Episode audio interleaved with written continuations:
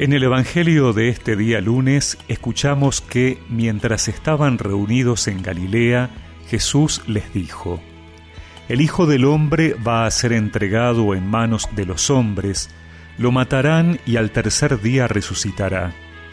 Y ellos quedaron muy apenados. Al llegar a Cafarnaúm, los cobradores del impuesto del templo se acercaron a Pedro y le preguntaron, ¿El maestro de ustedes no paga el impuesto? Sí, lo paga, respondió. Cuando Pedro llegó a la casa, Jesús se adelantó a preguntarle, ¿Qué te parece, Simón? ¿De quiénes perciben los impuestos y las tasas los reyes de la tierra? ¿De sus hijos o de los extraños? Y como Pedro respondió de los extraños, Jesús le dijo, eso quiere decir que los hijos están exentos. Sin embargo, para no escandalizar a esta gente, ve al lago, echa el anzuelo, toma el primer pez que salga y ábrele la boca. Encontrarás en ella una moneda de plata.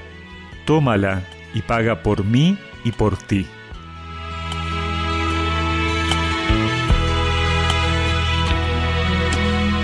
Todo judío mayor de 20 años debía pagar anualmente un impuesto para el sostenimiento del templo. El diálogo entre Jesús y Pedro sobre el tema nos lleva a una condición novedosa en Jesús y con él en todo cristiano, la libertad. El Señor muestra la radical diferencia entre la relación de un rey terrenal con sus súbditos y la de Dios con nosotros. Mientras el rey se aprovecha de los demás para solventar el funcionamiento de su reino, Dios, en cambio, nos trata como a hijos, es decir, personas libres que podemos disfrutar de los bienes de su Padre. Jesús revela esa condición suya respecto de su filiación con Dios y la extiende a Pedro y en él a todos los que hemos sido hechos hijos en el Hijo. Pero finalmente Jesús paga el impuesto. Jesús es libre y como vimos, la libertad del discípulo se apoya en su relación con Jesús. Pero no es una libertad sin límites.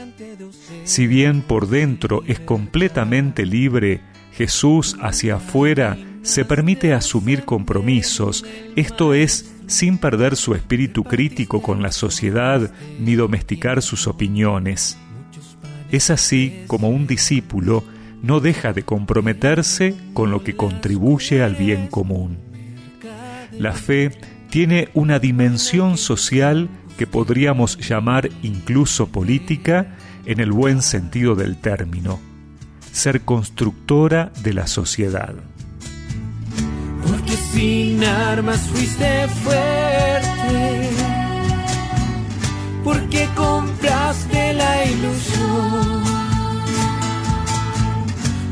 que me invitas a tu lado.